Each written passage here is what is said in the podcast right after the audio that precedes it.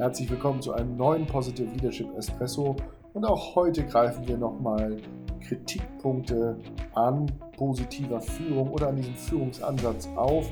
Und dass ich mich so ausführlich hier damit beschäftige, zeigt, wie wichtig mir das ist, dass wir uns ja auf Basis von ja, einem realistischen Blick auf Führung auch mit diesem Ansatz beschäftigen, weil ich aus tiefster Überzeugung daran glaube, dass positive Führung einen wertvollen Beitrag leisten kann.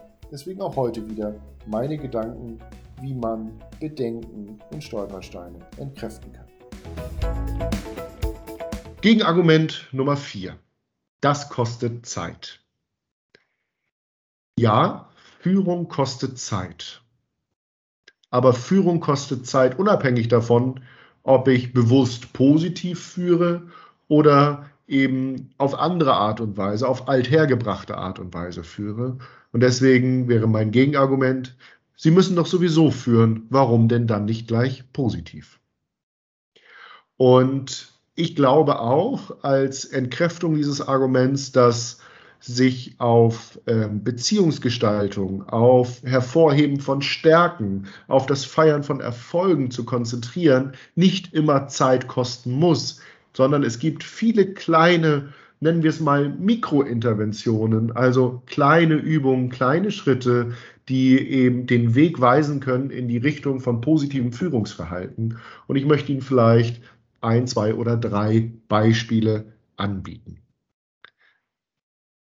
Häufig spreche ich mit Führungskräften darüber, dass wenn ein Mitarbeiter von einem Erfolg berichtet, es lohnenswert wäre, jetzt kurz darauf einzugehen und den Mitarbeiter kurz davon ausführlich berichten zu lassen und sich mit ihm darüber zu freuen. Und mir ist klar, dass man im Führungsalltag manchmal, wenn man so über den Flur von Meeting 1 zu 2 rennt, selbst gerade in den Mails noch sieht, wo der Baum brennt und dann kommt einer und sagt, Chef, wir haben den Deal, an dem ich so lange gearbeitet habe. Dann sagt man, ja, toll, super, ich muss weiter. Und ähm, manchmal kann man sich diese Zeit dann auch nicht nehmen. Aber eine Möglichkeit wäre, abends, wenn die Lage im Büro vielleicht ein bisschen ruhiger ist, nochmal bei den Kollegen vorbeizugehen und jetzt zu sagen, Herr Mayer, ich hatte vorhin nicht die Zeit, Entschuldigung, aber das war ja eine tolle Neuigkeit. Erzählen Sie noch mal, von wem haben Sie es gehört und so weiter. Ich kann also natürlich hier zeitlich flexibel sein und mir die Zeit dann nehmen, wenn ich sie habe.